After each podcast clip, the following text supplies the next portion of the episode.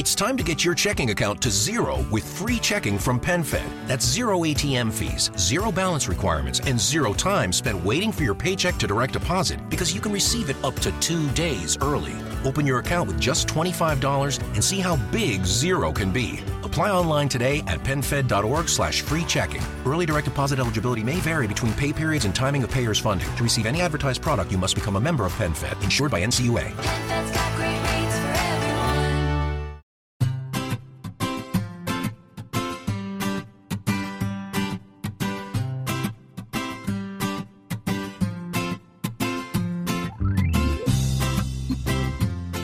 Bienvenidos al capítulo 125 de Perspectiva, un podcast de Milcar FM donde analizamos cada semana todas las decisiones y estrategias de las empresas que nos rodean. La tormenta perfecta es el nombre con el que se conoce a la suma de fenómenos que desencadenan en un efecto devastador. Hoy conoceremos cuál es el próximo. Si eres de los que les gusta estar informados, no lo dudes, sube el volumen y acompáñame. Yo soy David Isasi y hoy es 18 de marzo de 2019. ¡Comenzamos!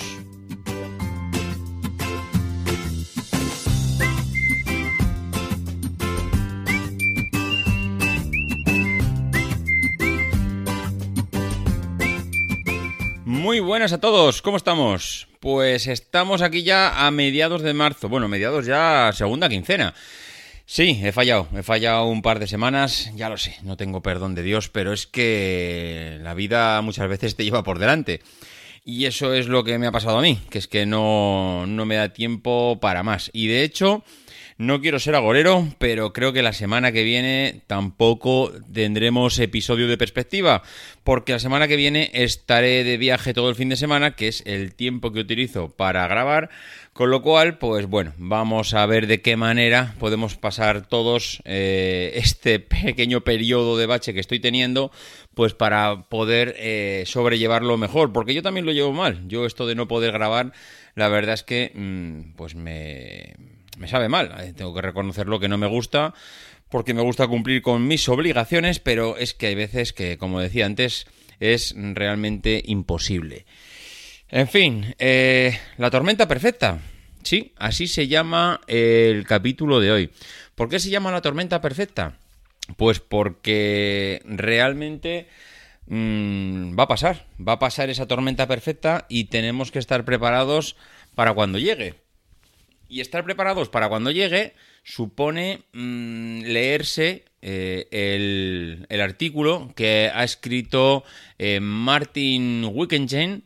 Sí, es un nombre Wittgenstein, no sé. La verdad es que no había escuchado nunca este hombre, pero eh, impresionante. Yo, de hecho, si tuviera que elegir, si fuese vosotros, si tuviera que elegir entre eh, dedicar esta media hora que les eh, dedicáis a escuchar al podcast y leerme el, artículo de este hombre, yo lo tenía claro. Pararía la grabación ahora mismo y me marchaba a leer el artículo. Es un artículo en inglés, eh, The Coming Conversation, y desde luego mm, habla pues de la próxima recesión de- del sector de la automoción, del próximo, bueno, de lo que nos viene, digamos que de lo que nos viene en cuanto a la gran recesión que según, que según él augura y que, va a y que seguramente será parecida a la que hubo en el 2008. Eh, Voy a hacer una interpretación del artículo, voy a porque esta interpretación del artículo al final, eh, desde luego, es solo mía, pero es que coincido, mm, no sé si voy a decir en un 100%, pero en gran parte con su punto de vista. El artículo es excepcional, está acompañado de un de bueno, de gráficos que además eh, apuntan muy bien sus tesis y yo desde luego, bueno, os pondré el enlace en el, en el episodio y podéis hacer las dos cosas, o bien os marchéis a escucharlo, o sea, a leerlo, o bien, si queréis ya, pues mira, termináis de escuchar el podcast y después ojeáis bastante las gráficas. Eh, él habla de que se está gestando una tormenta perfecta por encima de la empresa de, o sea, de la industria de automoción. ¿Por qué? Pues él habla de que se están juntando varios fenómenos. Él dice que muchas veces la mente humana no es capaz de, ver los fenómenos que se están generando eh, en, paralelo. Eh, Dice que nuestra mente está preparada para comprender implicaciones, que nuestra mente visualiza eh, desarrollos simples, causa-efecto directo, pero que cuando se juntan todas estas cosas se provocan reacciones en cadena que realmente suelen ser exponenciales y logarítmicas y que nuestra mente eh, realmente no está preparada para, para comprenderlas y ver más allá de esas consecuencias. Eh, ¿Qué fenómenos son esos eh, en los que ahora mismo podemos tener, digamos, en- entre bambalinas? O, o qué procesos están desarrollando para que venga esa tormenta perfecta? Pues él habla de tres puntos. Habla del famoso efecto Osborne, mm, que comentaremos ahora. Hay gente que incluso me ha mandado algún correo para que explicásemos qué era el efecto Osborne. El segundo efecto es la curva tecnológica, mm, una curva tecnológica del precio de la tecnología, en este caso de las baterías y otras tecnologías relacionadas con los coches. Y otro efecto es la curva S, que describe la aceptación en el mercado de las nuevas tecnologías. Bueno, estos tres efectos, el efecto Osborne, el efecto de la curva tecnológica eh, en cuanto a precio y el efecto de la curva S, que describe la aceptación de los mercados de las nuevas tecnologías, hacen que la mezcla de los tres estén cociendo la tormenta perfecta en el sector de la automoción. Y ahora vamos por partes. El efecto Osborne, que es el primero de los fenómenos que él dice que se, que se van a producir. Primero vamos a definir cuáles son estos tres fenómenos, ¿no? Eh, el efecto Osborne eh, es el efecto que se produce cuando al esperar la próxima versión de un producto que se va a comprar, pues eh, el cliente digamos que se queda un poco a la expectativa sin hacer esa compra en el mercado. Tú sabes que va a venir un nuevo fenómeno social, tú sabes que va a venir un nuevo producto, bien porque está anunciado, bien porque los indicios, las señales, todo indica a que algo se va a presentar, algo va a ser disruptivo, y entonces tú te quedas a la expectativa. Tú no compras. ¿Para qué vas a comprar?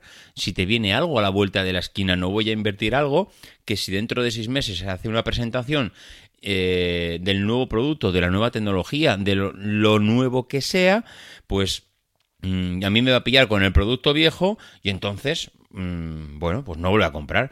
Esto, los que somos amantes de la tecnología y del mundo Apple, pues lo conocemos muy bien. El efecto Osborne no es no te compres a partir de mayo, junio, julio el un iPhone porque sabes que en septiembre va a llegar.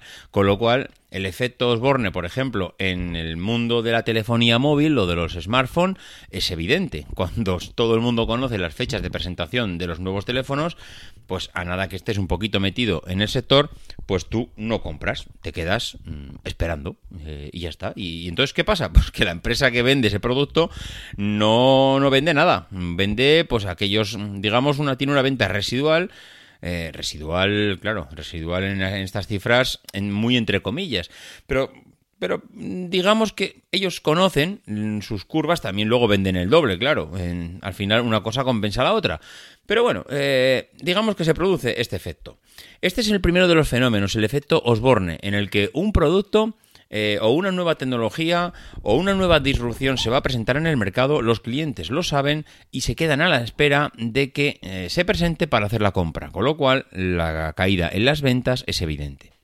Bueno, eh, por suerte, como hemos dicho, muchos clientes pasan de este tema, no están al día de, las, de los nuevos avances, con lo cual la vida sigue para ellos y para ellos no hay ningún efecto Osborne, simplemente compran un producto cuando lo necesitan y se acabó. ¿Cuál es el siguiente efecto? O el siguiente fenómeno, más que efecto, es esa curva tecnológica. Eh, y siempre hablamos curva tecnológica eh, en cuanto a precio, ¿no? Esa curva mm, que describe la erosión de los precios de un producto causada por las continuas mejoras tecnológicas. Eh, por una razón desconocida, esto sucede seguramente eh, no a pasos agigantados por avances científicos, sino por un factor constante en el tiempo. La más famosa que tenemos es la ley de Moore, que describe el desarrollo de la potencia de cálculo eh, como la reducción a la mitad del costo de un transistor y la duplicación del número de transistores en un circuito integrado cada 18 meses. Es decir, eh, hay una relación entre la potencia, el costo del transistor y eh, el número de transistores que se va duplicando eh, mientras eh, el coste se va dividiendo por la mitad, lo otro se va multiplicando por dos. Y entonces esto se dice, en la ley de Moore dice que se produce cada 18 meses, que de- normalmente hoy en día ese ciclo ya se está yendo a dos años o más, pero digamos que se sigue manteniendo, entre comillas. La tecnología pues va avanzando a medida que los precios van disminuyendo y eso pues bueno, es otro fenómeno eh, que también se produce. Una curva de aprendizaje, eh, en este caso, es una curva que describe las mejoras en la fabricación de un producto específico. Por ejemplo, el Tesla Model 3 eh, está en una curva de aprendizaje. Tesla está reduciendo constantemente los costes de producción, las baterías del Model 3 también están en su curva de aprendizaje porque van mejorando, porque se mejoran los procesos. Y entonces eh, Tesla también va mejorando constantemente los diseños. Entonces, a medida que vamos aprendiendo más del producto, vamos mejorando el producto y vamos abaratando esa tecnología. Es, vamos, eh, es algo muy evidente, muy sencillo de comprender. Son curvas tecnológicas que simplemente, de hecho, si nosotros viésemos, y de hecho en el artículo se ve, y se ve además súper bien gráficamente, la curva tecnológica eh, se ve como una línea recta, lo que, va, lo que pasa que si nos fijamos en las escalas son escalas logarítmicas, por eso la línea es recta, si no sería una curva exponencial. Eh, si nos fijamos, si hacemos un zoom dentro de la, de la propia gráfica, y de hecho la gráfica sí lo hace, hace un zoom dentro de la línea, la línea está formada por micromejoras, microcurvas, que es hoy mejoro un, tan, un no sé cuántos por ciento la, efe, la, eficiencia de esta batería, hoy mejoro mmm, el proceso de fabricación de esta batería, hoy mejoro, digo batería, bueno, da igual, podríamos decir cualquier cosa, es decir, Todas esas pequeñas mejoras son las curvas de aprendizaje que tenemos del producto y eso hace que la tecnología de ese producto pues vaya avanzando. Eh, son esa curva tecnológica es la culminación de miles de curvas de aprendizaje y el proceso eh, de toda esa investigación científica, de su desarrollo, de la producción. Bueno, eh, hay, un, hay, un, ejemplo que pone eh, este hombre en su artículo que dice que es el ejemplo perfecto, es el de un enano subido a los hombros de un gigante. En el momento que hay otro enano que se sube a los hombros del enano que ya está subido arriba, el que se había subido primero ya forma parte de la pirámide. De tal manera que a medida que va subiendo gente encima de la pirámide, pues se van convirtiendo en un todo. Es decir, todo va creciendo a medida que tenemos pequeñas, eh, pequeñas subidas incrementales. Bueno, pues para muchos productos existe esta, curva tecnológica. La tecnología principal de las baterías solía ser el plomo, luego llegó eh, las baterías alcalinas, luego llegó el níquel cadmio, ahora tenemos el litio, que tiene muchas combinaciones químicas diferentes. En un futuro tendremos baterías de estado sólido, eh, tendremos, mmm, no sé, baterías de flujo, supercapacitores, es decir, la tecnología va evolucionando y eso pues va haciendo que mmm, todos los productos pues vayan teniendo ese, ese fenómeno. Bueno, pues eh, bueno, de hecho, muchos analistas, decía, lo dice además en el artículo, muchos analistas piensan que las mejoras en el precio de la batería, y digo la batería porque estamos hablando en este artículo mmm, prácticamente del fenómeno de la automoción y muy centrado en los vehículos eléctricos y lo que viene, ese cambio disruptivo que viene, por eso casi todos los ejemplos están centrados en baterías. Pero bueno, el, periodista dice que muchos analistas piensan que las mejoras en los precios de las baterías son una curva de aprendizaje combinada con economías de escala. Y él dice que esto es un error fundamental, porque cuando Tesla ha alcanzado sus economías de escala y los procesos de producción ya estén optimizados en la curva de aprendizaje, el precio de la batería no se va a estabilizar, va a seguir disminuyendo porque las tecnologías en baterías van a seguir avanzando. Bueno, pues... Eh, esta era, esta, digamos, esta curva, este fenómeno, este fenómeno tecnológico era un segundo fenómeno. Hemos hablado del efecto Osborne, hemos hablado de la curva eh, tecnológica a nivel de precios y ahora vamos a hablar del tercer fenómeno que sería la curva S. Tony Seba, eh, Tony Seba mmm, es, eh, digamos, una digamos, no sé exactamente cómo definirlo, si como un periodista, un científico, eh, un experto, un analista, no lo sé. Eh, pero es el que nos dio a conocer la curva S de la tecnología disruptiva. Eh, precisamente porque cuando iba a sus presentaciones, eh, y en, las, en el artículo están, había dos fotos que ponía eh, y le preguntaba a la gente cuánto tiempo había pasado entre esas dos fotos. Y esas dos fotos era la Quinta Avenida de Nueva York, en el que eh, en el año 1900 se veía la Quinta Avenida llena de carruajes con caballos y se veía, se veía, se veía perdón, un único coche, coche, el coche de la época, imaginaros qué tipo de coche podía ser, pero bueno, se veía en el año 1900 la Quinta Avenida de Nueva York llena de, de carruajes, mmm, digamos impulsados por caballos, y se veía eh, un único coche dentro de toda la Quinta Avenida. Trece años después eh, se ve la misma foto de la Quinta Avenida eh, donde los papeles se han invertido. La Quinta Avenida está llena de coches, de dos, eh, perdón, llena de coches, coches de cuatro ruedas, de los que conocemos, de los coches antiguos, y él invita a ver si somos capaces de encontrar al único caballo que está impulsando un carruaje en la foto. Es decir, en 13 años eh, se han invertido completamente los papeles. Y eso es eh, como él explica la curva S. Si imaginamos una S mayúscula, eh, en el que sus dos extremos, la punta de abajo y la punta de arriba, las estiramos, digamos, cogemos con, con dos dedos las dos puntas y estiramos la S, mmm, yo creo que todo el mundo, y si no, en, el artículo también se ve perfectamente, pero si no, todo el mundo en su cabeza lo puede, lo puede imaginar.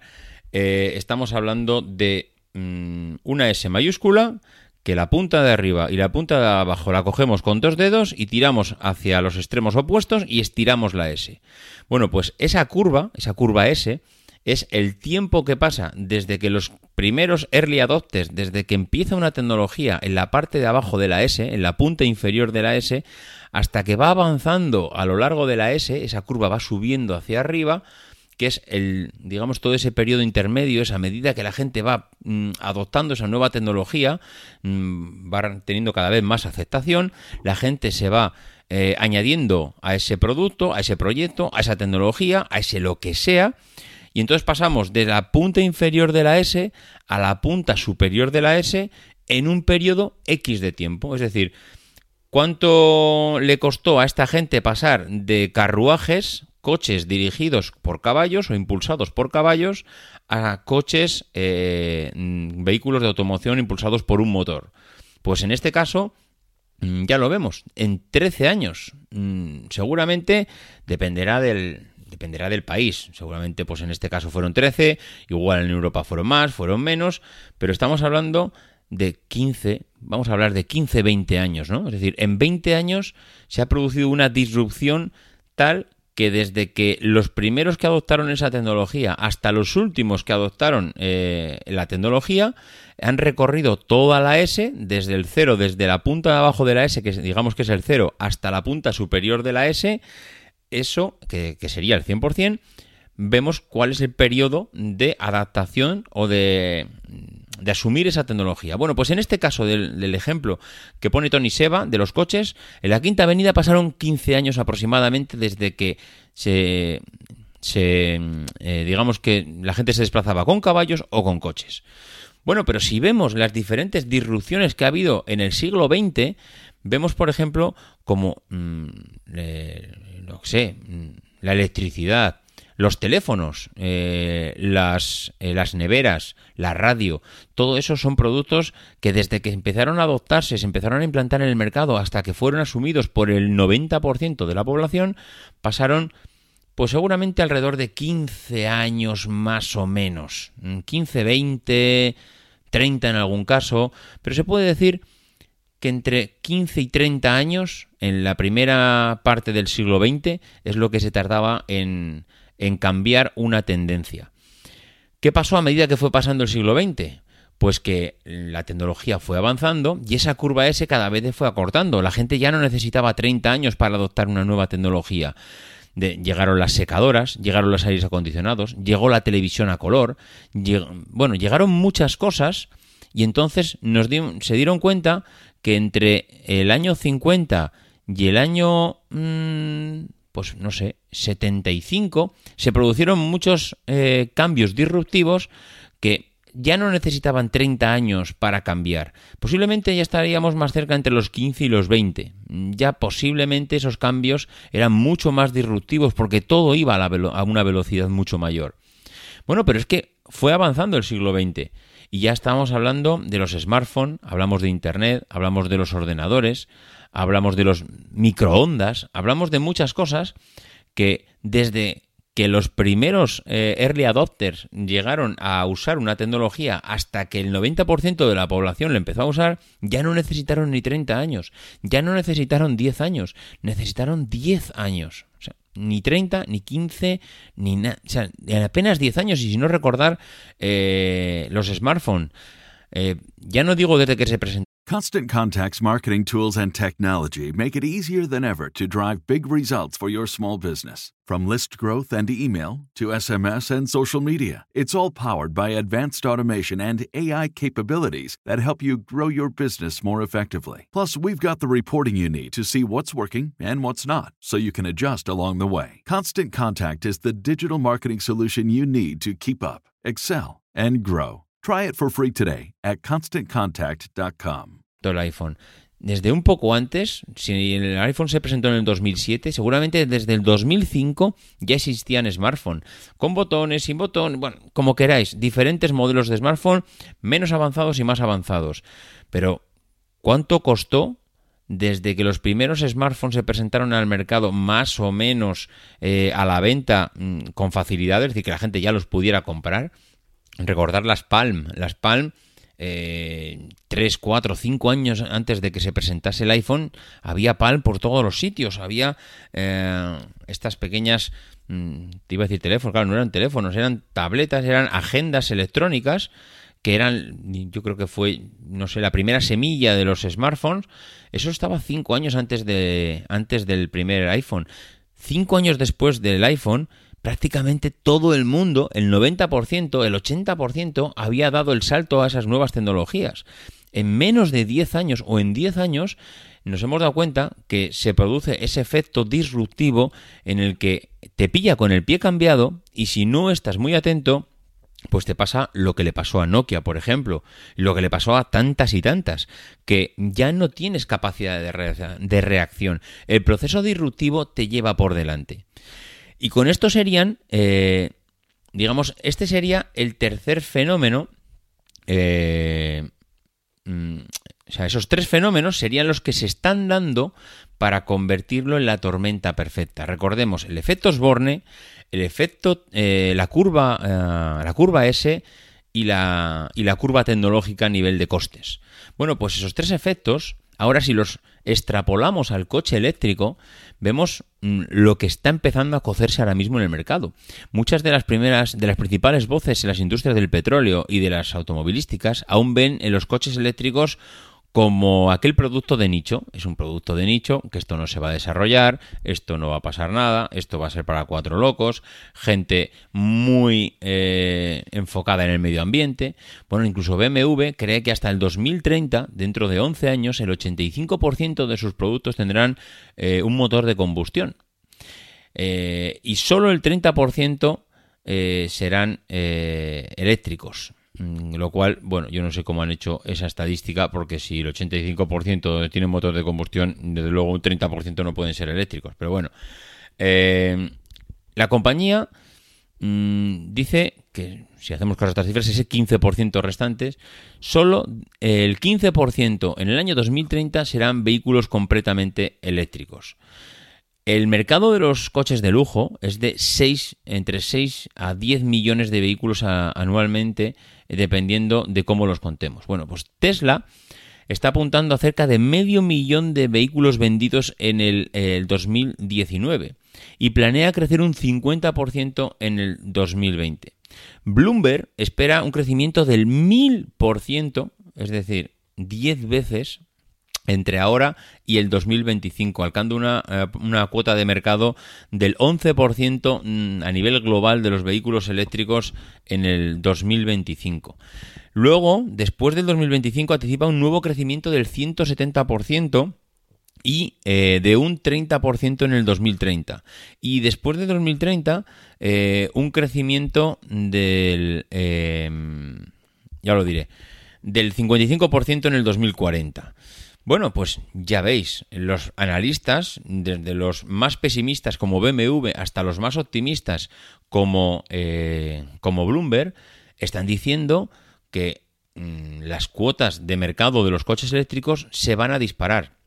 Pero que se van a disparar mm, no como hemos dicho en una curva S de mucho tiempo. No, no, estamos hablando del 2025. Seis años. Seis años desde hoy. Y estamos hablando del 2030. 11 años desde hoy. Pero mm, eh, recordar los incrementos. El 1000%, el 170%, el 55%, el 80%. Es decir, unos incrementos bestiales. Esa curva S va a ser una curva S brutal. Lo que espera a partir de este momento, eh, yo creo que en el coche eléctrico, mm, yo anticipo, vamos, yo anticipo, yo no anticipo nada porque yo desde luego no he hecho este análisis, pero desde luego estoy completamente de acuerdo con él. Ya que y después de hacer este análisis, es mm, analizar un poquito el mercado, hacer artículo en cuanto a cómo son los diferentes segmentos de la venta de coches, ¿no? Él hace él pone una gráfica, este, este analista, en el que habla de diferentes segmentos, desde el A hasta el F, siendo el segmento A el segmento de los coches mini, por ejemplo el Fiat Panda, el Toyota Ego, el segmento B los coches pequeños, un Volkswagen Polo, un Renault Clio, un Ford Fiesta, un Toyota Yaris, un Opel Corsa, el segmento C, eh, digamos, eh, sería el de los coches pequeños. mm, eh, sería. Bueno, no. Perdón, lo estoy diciendo mal. El segmento C es el de los coches mediano-bajo, es decir, Volkswagen Golf, Renault Megane, el Audi A3, el Toyota Corolla, el Honda Civic. El segmento D ya es el de los coches medianos, eh, BMW 3, el Mercedes C, el Audi A4, el Volkswagen Passat. El segmento E ya son los grandes, el BMW Series 5, el Mercedes E, el Mercedes clase E, el Audi A6 y ya en el segmento F los coches de lujo, el BMW Series 7, el Mercedes clase S, el Audi A8, es decir, desde la A hasta la F los diferentes segmentos de dónde se posicionan, dónde están, con, digamos, eh, qué tipo de coches están vendiendo las marcas, desde los más pequeños hasta los coches de lujo. Bueno, pues dice este analista, desde luego muy acertadamente, que el precio de esa transmisión, el precio de todo el conjunto motor, porque él habla del conjunto motor, no sé la, no sé la palabra eh, drivetrains, que es la palabra que, emplea él en inglés, no sé si es conjunto motor, tren de transmisión, digamos todo lo que provoca que el vehículo se mueva. Bueno, pues dice que eh, ese conjunto motor, ese tren de transmisión en un en una coche eléctrico, en una batería eléctrica de 60 kilovatios hora, es prácticamente todo, el, eh, todo lo que cuesta la batería, que todo el coste está en esa tecnología de la, de la batería. Y por eso no hay mucha diferencia en- entre un Tesla Model S, un Chevrolet Bolt o un Renault Zoe. Es decir, hay mucha diferencia en el coche, pero el coste de la batería, de ese conjunto motor, de, esa, de ese tren de transmisión de potencia, prácticamente es el mismo en un Tesla Model S que en un Renault Zoe. Evidentemente, luego estará en la cantidad. No tiene la misma batería un Model S que un Zoe, porque no tiene la misma cantidad de batería. Pero la tecnología lo que cuesta es lo mismo.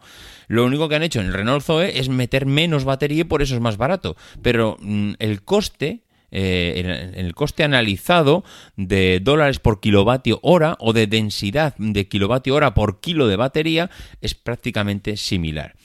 ¿Qué pasa? ¿Por qué Tesla ha empezado a competir con los coches grandes? Es decir, joder, vengo al mercado de los coches eléctricos y empiezo a vender en lo más caro, en el Model X y el Model S.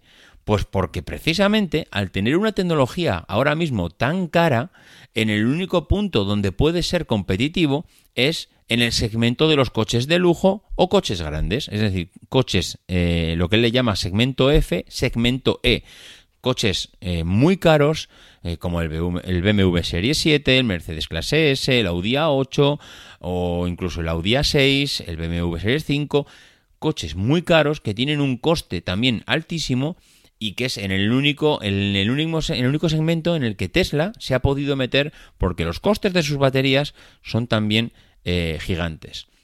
Eh, si observamos el gráfico, está claro que en el 2010 Nissan no pudo competir con su Nissan Leaf en el segmento de los coches eh, segmento C, es decir, de los medianos pequeños. ¿Por qué? Porque el coste de baterías que tenía era, mm, perdón, no de baterías, del conjunto motor entero, la batería con sus motores, era altísimo. Ellos cogieron, intentaron con un coste súper elevado, meterse en un segmento donde los coches eran mucho más baratos. Y entonces no pudo competir con su Nissan Leaf en el 2010.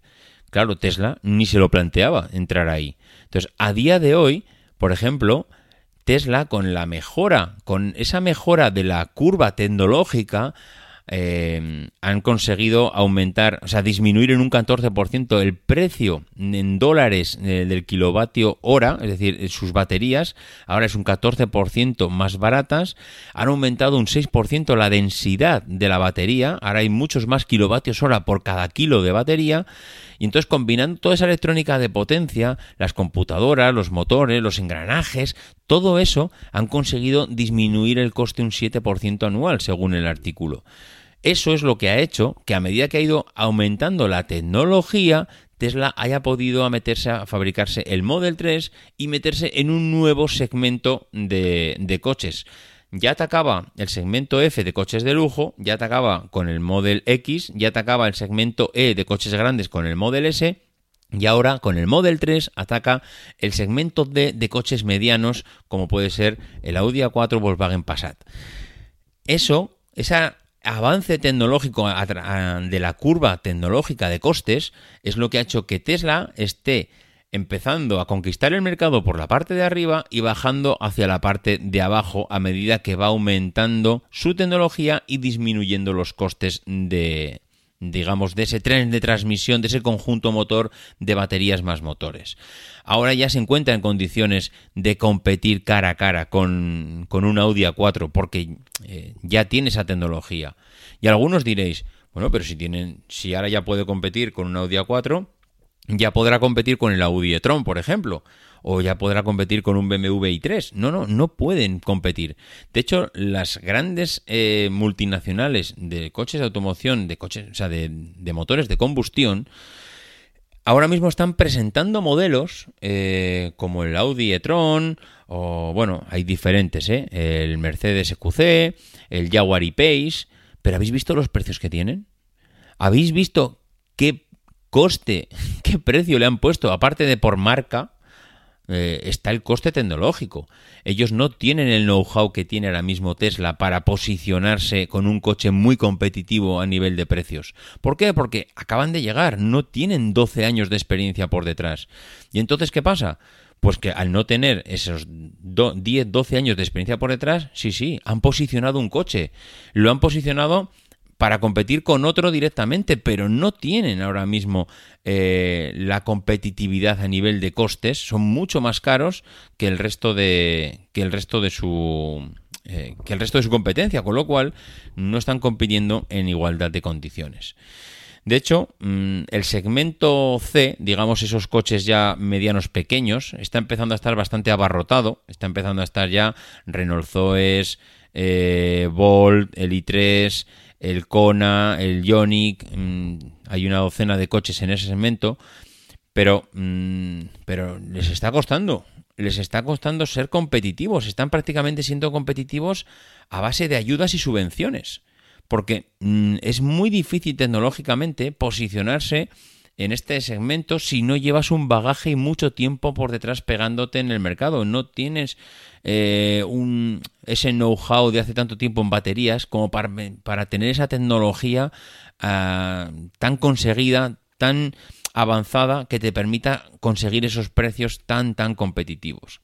Y aquí es donde viene la tormenta perfecta. Después de todo lo que hemos hablado, eh, ahora es cuando viene cuando la gente eh, va hablando con sus familiares, cuando la gente va comprando los primeros coches eléctricos, cuando ya se empieza a escuchar que cuando no es un vecino es un amigo y cuando no es un primo, ya empieza a correrse por ahí el boca a boca de que la gente empiece a tener coches eléctricos. Entonces empieza la gente a tener conciencia de que viene una tecnología nueva, de que hay algo que se está cociendo eh, y que, mm, oye, que es que mi vecino ya tiene un coche eléctrico que dice que paga mucho menos en, gasolina o en energía en este caso.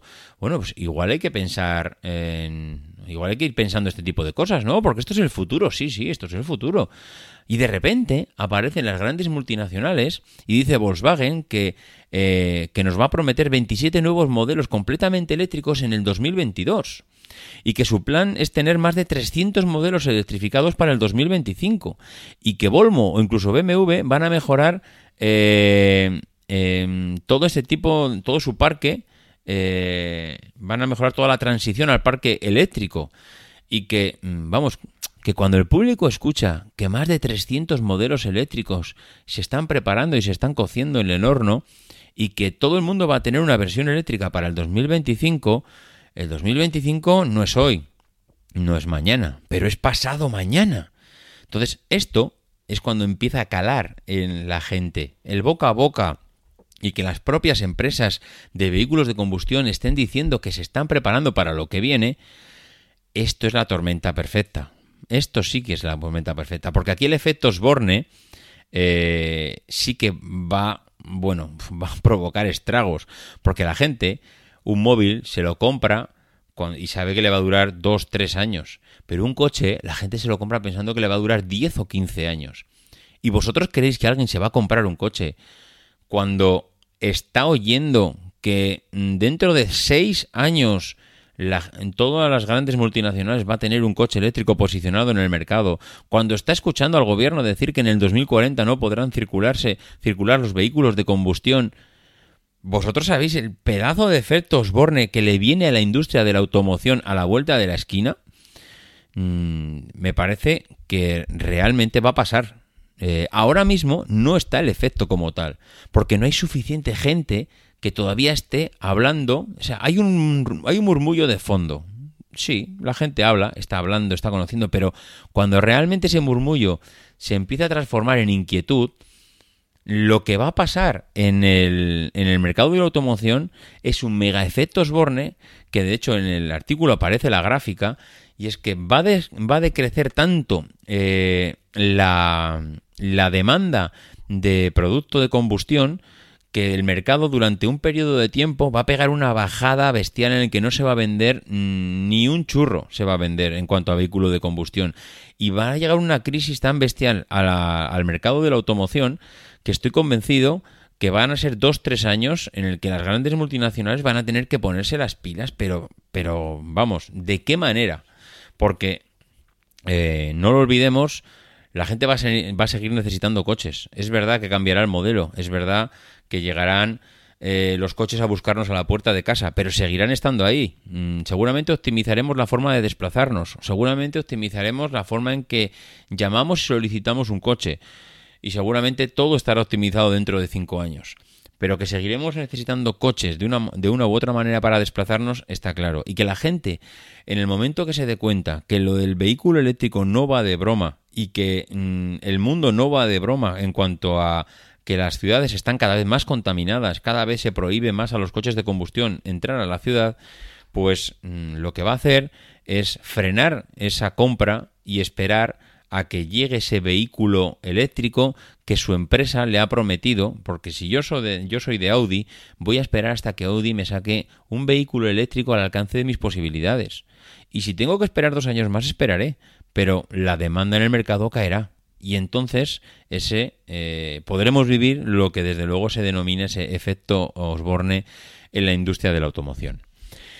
Bueno, pues eh, yo creo que por mi parte nada más. Si habéis llegado hasta aquí escuchando el podcast, lo único que puedo hacer es deciros que ahora vayáis al artículo que os voy a dejar el enlace en las notas del programa para que podáis ver las gráficas, para que podáis leerlo tranquilamente. Es un artículo muy extenso donde vais a leerlo prácticamente lo mismo que acabo de decir ahora pero lo vais a escuchar mm, o lo vais a leer mm, del, mm, en, en origen, digamos, del propio analista, vais a ver las gráficas, es en inglés, eso sí, eh, requiere un poquito más de atención para los que no estamos tan acostumbrados a leer en la lengua de Shakespeare, pero es lo que hay. Si queremos estar al día de todas estas cosas, no nos queda otra que leer los artículos en versión original, como se suele decir. En fin, pues nada más. Iba a decir que nos escuchamos la semana que viene. No sé si la semana que viene o la siguiente, pero que desde luego os tengo, os tengo en mis pensamientos. Ya sabéis, eh, si queréis que- comentar algo, que espero que en este episodio comentéis algo, ya sabéis cuál es mm, la forma de contacto. davidisasi.mac.com en Twitter arroba en, en el grupo de Telegram también podéis entrar ahí que tenéis el enlace en emilcar.fm barra perspectiva. Ya sabéis que ahí también podéis dejar los comentarios. Y nada más que no dejéis de ah, ya ni me acuerdo. Me dejo dos semanas de grabar y ni me acuerdo. Que no dejéis de intentar ser uno de esos locos que hace lo imposible por cambiar el mundo